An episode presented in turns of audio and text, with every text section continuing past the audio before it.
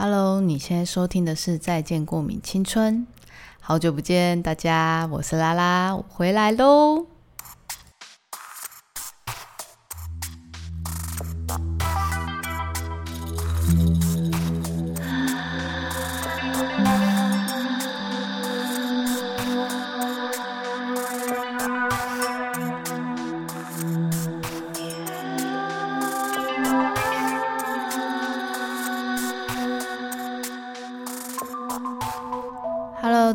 我是拉拉，好久不见，真的真的是好好久不见，我真的是自己录完都会有一点小心虚，我自己讲完都会觉得有点不好意思，因为我就是一直在那边说第二季要上线，如果你是呃之前就一直在等待的忠实粉丝，我就觉得非常的感谢你还愿意想到说，哎。还有这个节目哎 哎，我想说也想要来点进来，然后来听我的 podcast 这样，呃，真的是好久不见，而且在前几个礼拜，因为现在是六月了嘛，然后其实，在五月的时候呢，其实就有一个呃线上的朋友就来跟我讲说，哎，好像已经一年喽，就是从我。开《再见过敏青春》这一个节目到现在就是已经足足一年了，那我就是这样子，第一季就一直说哦，那我们第二季见喽，然后第二季就是一直不断的诶放在那里，然后我就想说，哎，是不是很久没听到我的笑声？那刚好，反正就是这这这一个呃，这个这个周期吗？还是这？半年就是消失了，这半年就是一直不断的想说，哦，我跟你讲，这次真的不是拖延症的问题。其实第二季本来就已经有录好两集了，只是那两集就是。不知道应该要先放呢，还是我的第一集到底要放哪一集呢？就是这个这个状况是有点尴尬，因为我就是毕竟我火星处女的部分就会比较要求完美，所以我就会想说每一件事情都要先规划。那通常我就是只要想到要规划这两个字呢，我就是没有到我觉得可以的状况之下，我就很难直接开始，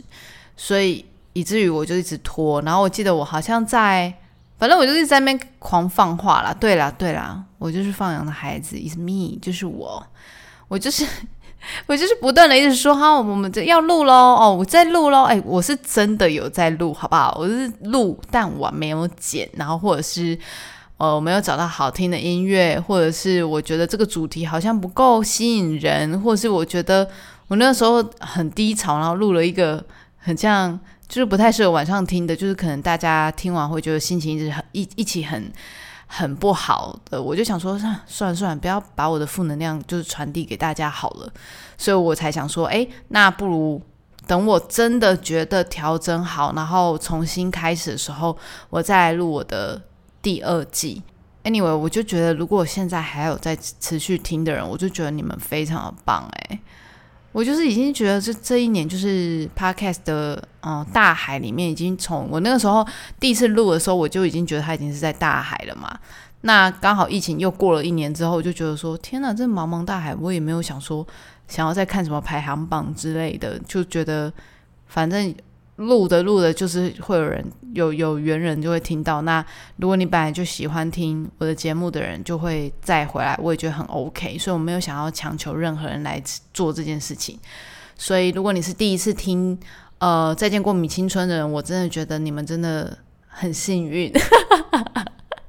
很幸运，很幸运的意思是说，就是在我这样子沉寂了半年之后，你们还会滑到这个节目，我觉得演算法也是很不得了诶，就是把你们带到这个不知道现在到底是要播不播，然后要看心情不看心情的一个节目。这样，好，我先来介绍一下，如果你是从来没有听过我的节目的人，呃，主要其实原本我我创《再见过敏青春》。的原因是因为我想要分享很多我关于我生活看到的，或是我周遭发生的事情，或是我自己个人的发生的事情，跟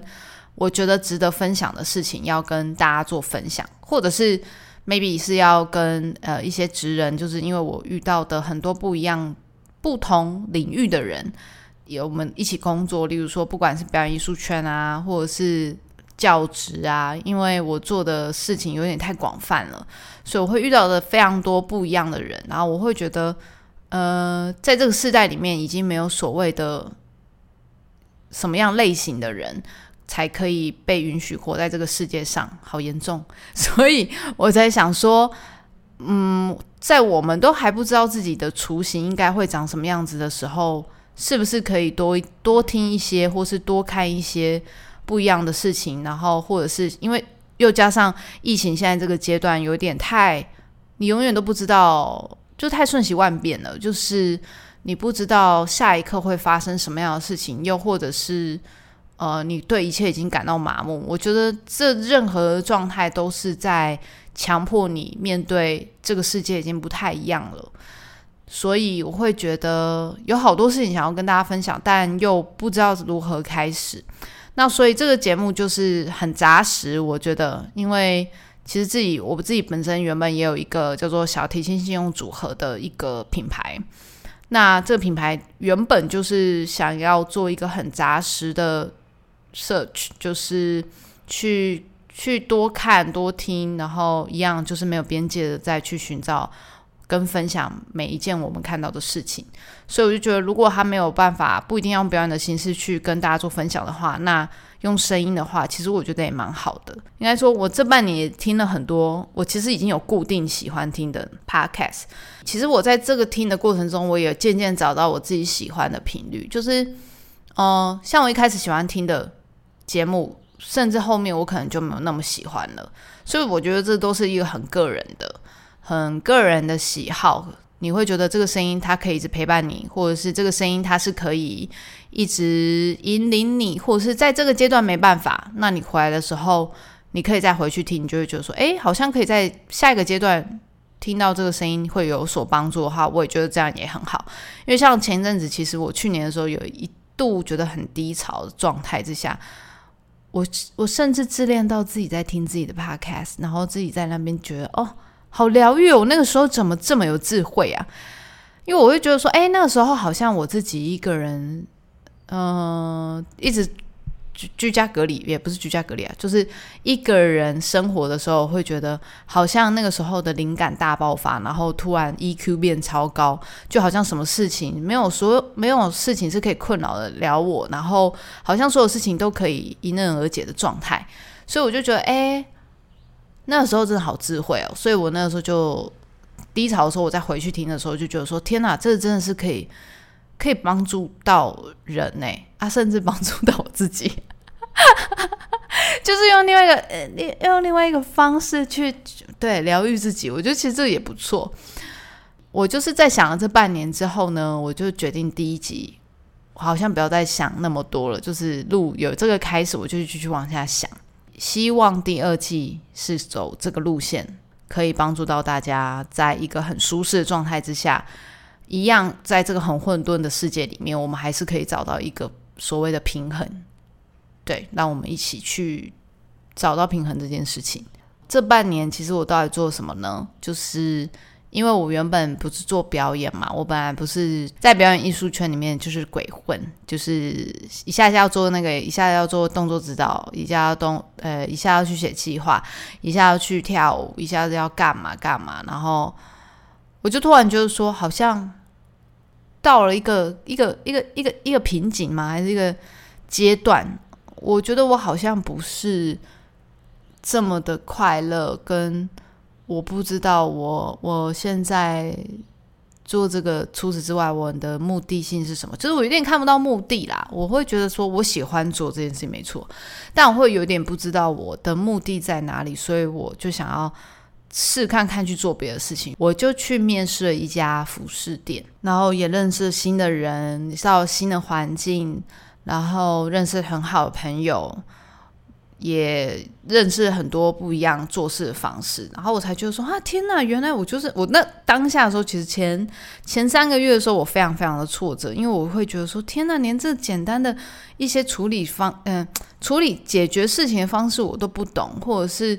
呃一些数数啊，就是算钱，我连算钱都会算不好，我这边算半天，然后都还在那加减乘除，在那边算超久，按个计算机都按错。的这种状态之下，我就想说：天哪，我到底是怎样是跟世界多脱轨？所以我就觉得说，不行不行，我就是想要把一件事情做好，于是我就继续把这个工作做。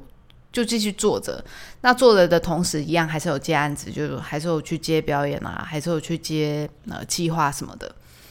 就是啊，表演这件事情它是不不间断的啦，只是我更 focus 在另外一个工作上面，因为我想要跳脱我所谓的舒适圈，我想要让自己有一个不一样的视野跟不一样的环境。那顿时我就觉得说，好像所有以前的、以前学会的、以前擅长的东西都。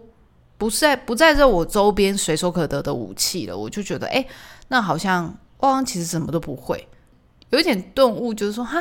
我以为我可以的事情，但是其实我根本就很多事情还没有学到，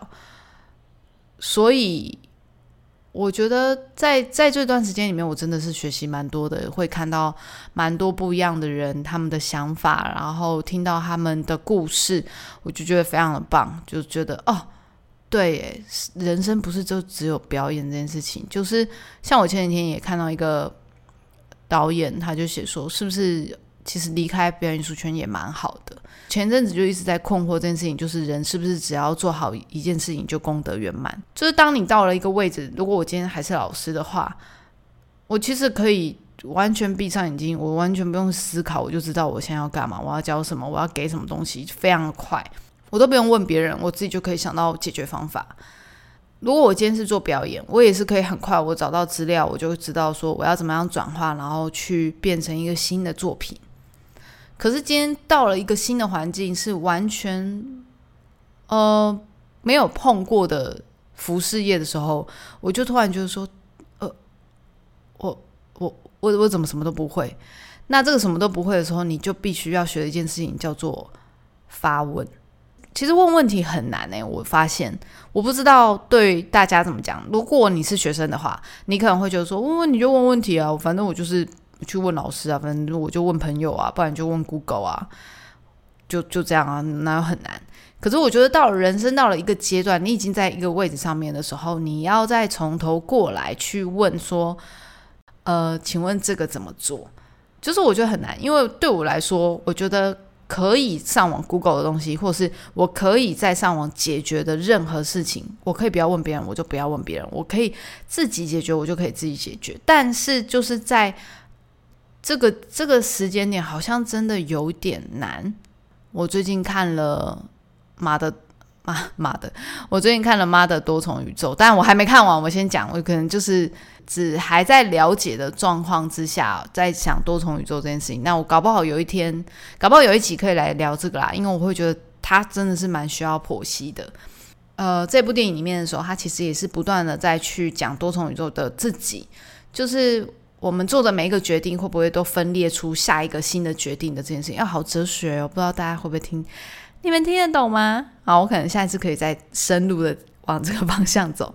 反正 anyway 就是。你现在阶段做的事情，你可能都会影响到你未来的下一个你的这个状态。那我会觉得，有的人可以一生把一件事情做得很好，但我觉得我是希望在每一个阶段把当下事情做得很好。这是我对于目前三十五岁的我来说是一个比较好的，嗯，不是定论，比较好的说法来形容自己。反正不管你在哪一个阶段的，你听到这个节目，我都会希望说，不要太容易、太早去 judge 自己，觉得自己好像应该要被放在哪一个位置上，而是这就算这个位置不好走，你可能已经撞墙了，你真是撞到不行，你但是你在这个过程中一定有某一种收获，它会引领你到下一个阶段去，然后你在这个碰撞期的时候，一定会有痛苦，也一定有快乐。但是你一定会带着某一个新的能力跟你的装备到下一个地方去等待你。那你这个装备越多的时候，你会越知道说，哦，原来我中间的这个过程是在什么时候要被用上。哦，很迷惘的时候，我觉得都可以去多看、多听、多想，去试看看任何你觉得。就算跟你现在做的事情完全不相干的事情，我觉得都很好，因为你不会知道说你在不同世界里面你遇到的会是什么样子的人。所以其实我觉得多重宇宙的概念其实也是这个样子。我只要做了一个选择，我只要做了一个新的选择，我是不是我的结局就会不一样？那也没有人说哪一个结局才是对你才是最好的啊。所以，但是你可以借由这些经验值，你可以。哦，你可以成为很多不一样面向的你。After days of gray, or the freckle I just found on your face, like fire when we lose our.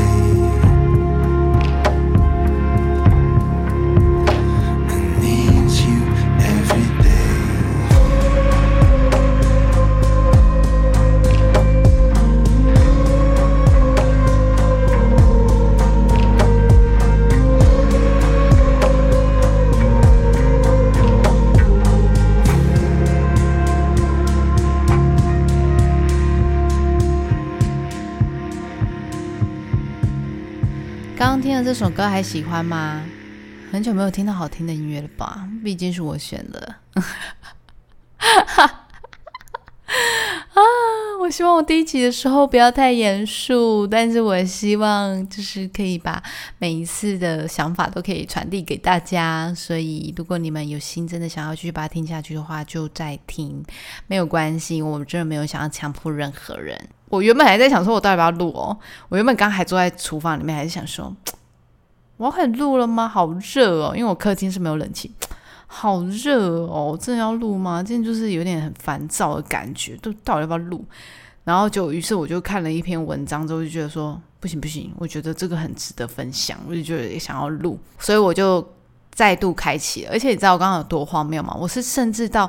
因为我的麦克风不是就是去年买嘛，然后买很久，我就觉得哎很好用嘛，然后不是就那阵子很信誓旦旦，就是说哦我还拍了一个开箱文，然后觉得说哦我就是要开始很认真的录音，就你知道这半年都在干嘛吗？我的麦克风架都在挂我的裤子，或是我的脏衣服，就直接代替了我的椅子的状态，所以我就想说 OK，我刚才。默默把我的衣服都全部拨开，把没有把它放到我的衣橱里面，然后再默默把它接上电脑。然后呢，我还不知道怎么接，我还想说，哎，音声音怎么发不出来？我还在那边瞧很久，想说我真的也太久没碰了吧，就整个完全忘记怎么使用。在分享文章之前，我还想要再分享一个事情，就是我最近买了水晶的事情。你们有想要听这么闲聊故事吗？还是我应该要先讲这个闲聊故事？啊，不行不行，我下次如果真的想听的话，再留言给我，然后我再聊这个水晶的神奇故事好了。那我自己其实有 PO 在 IG 里面，可是因为那个真的太冗长了，然后跟太琐碎了，所以如果真的想要听这个分享的话，我可以再跟大家分享。好啦，那我就要讲一下，就是触动我想要直接就是奋不顾身的去把我的衣服移开，然后拿出搬出我的麦克风架的原因是什么？因为我刚刚呢，就是坐在那里很热很焦躁，然后我就想说，好吧，那我来划一下手机好了。其实一直在划，那我在划的时候，我就看到一一个文章的开开头。一篇文章开头，它上面写着：“一生都会谈这三种恋爱，而每一种都会很值得遇见跟深陷。”没想到吧？没想到我接下来是要讲爱情吧？我刚才想说，我在激动什么啊？多想要分享这个，不但我不知道，我就是一个很直觉，就是说，哎，好像可以谈这个。好，那我就要来跟大家分享这三种。一生都会谈的三种恋爱，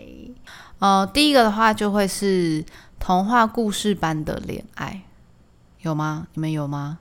我就想说，这个大概就是初恋吧，或者是你什么幼稚园的时候在那边做幻想。我就我而言，我自己会觉得应该是真的就是初恋那个时候，因为那个时候才会对于爱情会有一种，呃。很多很多不是遐想，很多很多泡泡，很多梦幻的泡泡，就觉得说这一辈子就是 you and me，你就是会娶我，然后我们会在一个很大的家里面，然后养一只狗、一只猫，什么什么撒回的，然后呃，你就是真的很容易去相信对方，但我觉得。有时候再回过头在想这件事情的时候，你会觉得其实也蛮好的。虽然说你会觉得太荒谬，因为我甚至还我甚至到现在还记得对方就是那个时候画的一个，就是你知道火柴人的图，但是就是有一间房子，然后有一台车，然后就是那在那一张就是废纸上面，然后还觉得说对，这就是我们的家这样子，然后就觉得说哦，这可能就是一个非常完美的完美的世界这样。但我觉得，我觉得值得，我就值得回味的是，你到头来就是你要再重新到现在哦，就是假设如果你现在年轻的话，你可能还没有经历过，不知道。但是如果你已经经历过一些就是伤痕累累的感情了，然后你再回去想的时候，你其实会觉得说，你要再回到那个时候，你第一次爱到你第一次爱到一个人的时候。的那种感觉其实很难诶，因为那那个是非常纯洁跟非常呃纯粹的一个状态。你就是这辈子就是只认定他这个人，你也觉得这个世界上也就只有他这个人的这种这种状态是非常非常非常难的，因为你接下来会遇到的，诶，我这样是不是在恐吓还没谈恋爱的人？但是我的意思是说，假设你的初恋真的是遇到很好的。我会觉得，像我有一个朋友，有一个同学，他也是初恋，然后到呃现在都还在一起，在生了小孩，就是就就从头到尾都同一个，我也是觉得很厉害。所以我觉得也是有这样的人啊，那他就是可能这一辈子就找到他的王子或者找到他的公主了。可是如果没有的话，我真的觉得这个呃这个的好与坏，就初恋的好与坏，真的是会影响到你后面你接下来的每一段感情的价值观。因为你一定会在这个过程中，如果你前面已经是扭曲的，你到后面你其实会影响你每一段的不安全感，或者是你会影响到你的每一个阶段，你的所有的想法，你对于对方的不信任感，或者是呃，对于爱的，对于爱的信任，对于爱的价，对于爱的模样应该是什么样子，你会很难去再重塑这一个新的东西。所以我觉得，在每一个人，每一个人都一定会有曾经有这个童话故事般的恋爱。有可能你会觉得很很直述，很非常的普通。可是我觉得，只要是第一次恋爱的时候，我们对于爱情有非常多的向往，我们对于爱情有非常多的想象的时候，它其实就是本身就是一个童话故事的存在，因为你从来永远都不知道你那个时候想象有多荒谬。就是那个时候，怎么可能呢？怎么可能？国中你就会觉得说，你以后住豪宅。你看我现在三十五，我有住豪宅吗？没有啊。那对方有住吗？我是不知道啦。但我是觉得说，就是我就是觉得这个就是有点难。就是，但是你就回头过来想说，好啦，我们曾经有这样的梦想、跟幻想、跟泡泡，其实是一件非常有趣的事情。然后。会觉得说，可能以前真的也是迪士尼看太多，就是告诉我们说，以后王子跟公主都会过着幸福般的生活，你就是会有一个这样的向往。那你觉得不是这样子不好，而是会当下我们都会觉得对爱的渴望，尤其是国中跟高中的时候，我们其实对爱的渴望是非常非常大的，而且你会希望我们曾经看过的剧情啊，我们看过的呃偶像剧啊，我们看过的故事小说等等情节，你会觉得。好像就可以，所有的故事或漫画，你都可以套用在自己身上。你就觉得说，我就是那个女主角，所以你会用你如果就算没有谈过恋爱，你也会用任何形式去描绘你接下来的爱情有可能的样子。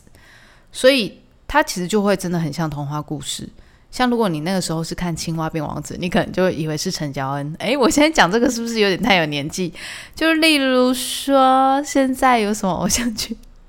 现在有什么偶像剧啊？还有，我真的是想不起来诶。我最近只是看了那个蔡淑珍演的那个，呃，我现在想不到。但是，对，就是你你你很难，你在每一个当下你看的那个故事，它都有可能会套用在你身上，但不绝对不会是绝对，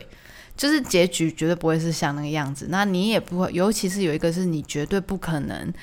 会遇到什么大霸道总裁，哎，会遇到这样个性的人，但他不一定是总裁。OK，他可以霸道，但他可能不一定是总裁，所以我觉得这个是真的是有点太童话故事。但是我觉得有这样的想象其实好的，我就是一个非常对于爱的渴望的一个入门款。所以我看到这一个标题的时候，我觉得想到童话故事般的恋爱，我其实觉得蛮好的，因为那个时候才是最简单的自己，就是你对于爱的想象是非常。好的，就是非常美好的。你不会去怀疑这个人，你不会对这个人有你你会有很多想象，但是你不会有太多的悲伤、跟愤怒、跟愤慨这一些东西隐藏在你下一段感情上面。你也没有办法去想象你你接下来还有谁，因为你就是这辈子就是以为你就是只有他了，这样。所以我觉得这件事情是非常梦幻的。那他第二个呢？第二个写的是。让你遍体鳞伤的恋爱，嗯，就是一就是接二喽，一就是接二，懂懂意思吗？你一就是要接二，如果你一没有继续走下去的话呢，你就是会遍体鳞伤，因为你就是一开始对爱太太充满想象了嘛。那所以你接下来你就是在遇到这个接下来下一个人，哎，不是，应该是说你第一个就已经。你的泡泡就破坏了嘛？那你破坏之后，你当然就会知道说，啊，原来爱情真的没有这么美好，所以以至于你接下来你可能会谈了很多次一样的恋爱，或者是你会在上一个第一个的困境里面，或者是第一个所犯的错误，或是第一个你承受的伤害，它其实会，如果你没有当下疗愈，或是你没有当下解决，你为什么会这样子？呃，事情为什么会发生在你身上？然后你你你。自己心理状态承受了什么样的事情，跟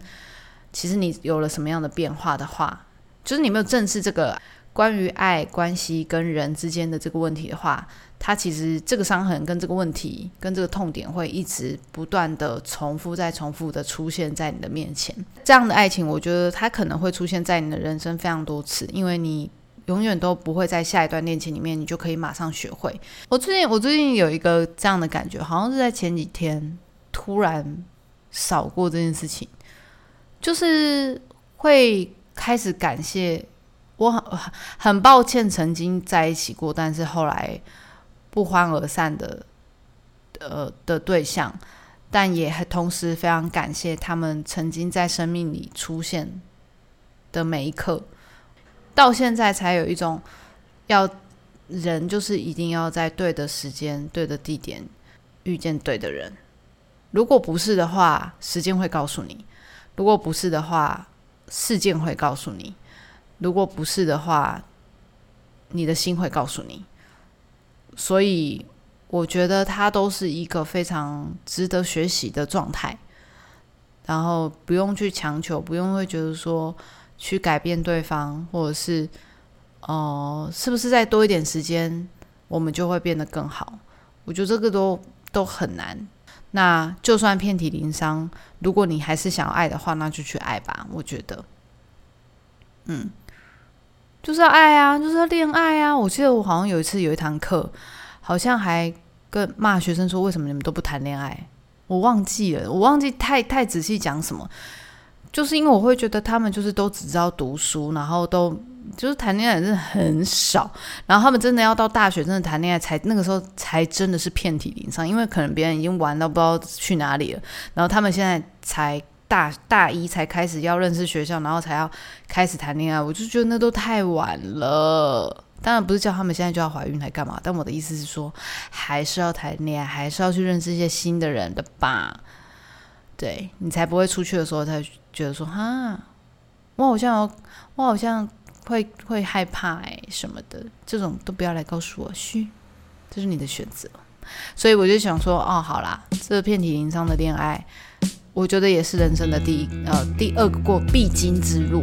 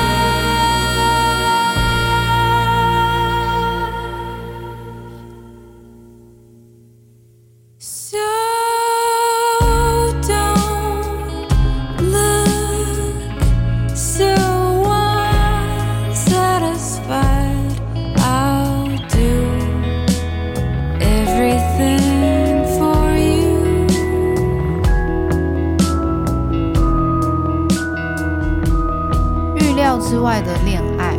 他是说文章是写着，呃这种爱情，你可能一开始觉得不可能，但慢慢相处之后，你会发现，原来爱情中最重要的，已经不是你原本所设限的，就是像第一个阶段，不是你你所想的。那因此，你也更了解自己，不需要再有那种夸张的剧情啊，然后哭天喊地呀，或者是要很夸张式的示爱啊，这种已经不是这种走心的恋爱了。那而是这个对象是可以让你看到最自己最好的样子的样子。你你可以看到自己的好，你同时也可以看到对方的好。当然，我们一定都会先看到对方的坏啦，就偶尔，因为像我们这种天秤座就是很爱挑人家毛病。我们可能那小本本就是会一直写说他打嗝，他怎样怎样，他今天穿的不好看 之类的。但是我觉得这个都没有影响到你后面的所有的决定，只是有多少会有一点扣分，就是但是还是会你还是可以接受的范围之内。爱情热度。到了一个阶段，一定终将都会消失的，甚至三年、五年这种短期的，你就更不用讲说那种十年、二十年的老夫老妻要怎么办？假设你接下来遇到的这个人，他是愿意可以抛下他所有的事情，愿意去倾听你，或是协助你、帮助你去跟你一起成长，跟倾听你今天发生了什么样的事情，我觉得这个是非常非常重要。对于我来说啦。可能对年轻人来说，这件事情就就是平常聊天啊，有什么就平常聊天都聊那么多了，还要聊什么？你可能需要的是什么？我不知道，就是每个人需要的东西不一样。但是我觉得未来如果真的走到一个很成熟的感情的路的话，你们应该要是要可以好好聊天，甚至不吃饭，完全不做任何事情，就躺着。呃，真的纯聊天，就是就是真的纯聊天，去分享今天发生的所有事情。当然，你有可能会觉得说，我干嘛要听他抱怨？我今天一整天很累，我要听他抱怨。但是会觉得，如果连你这么亲密的人都没有办法分享我们彼此之间的日常，那啊，我就跟朋友分享啊，那有需要你干嘛？就。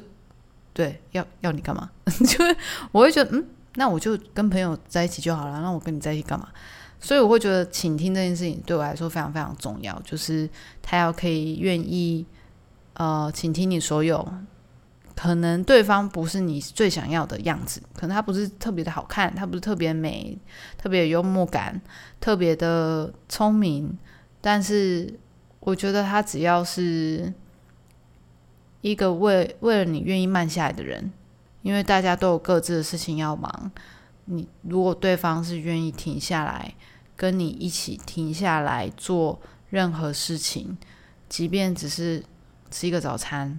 或是只是看一部电影，共同相处在一起的时候，愿意去培养这一个默契，跟一起去讨论很多你们各自看到不一样的事情。我觉得这是一件非常美好的，因为你们看到世界会不一样，所以你们进入到彼此的世界才会更丰富。例如说，你今天看到了绿岛很美的风景，但它不在，你很想要形容你今天去绿岛发生了什么样的事情，然后你看到了什么，然后呃，想要跟对方分享，就让对方可以跟你感同身受一样，去想象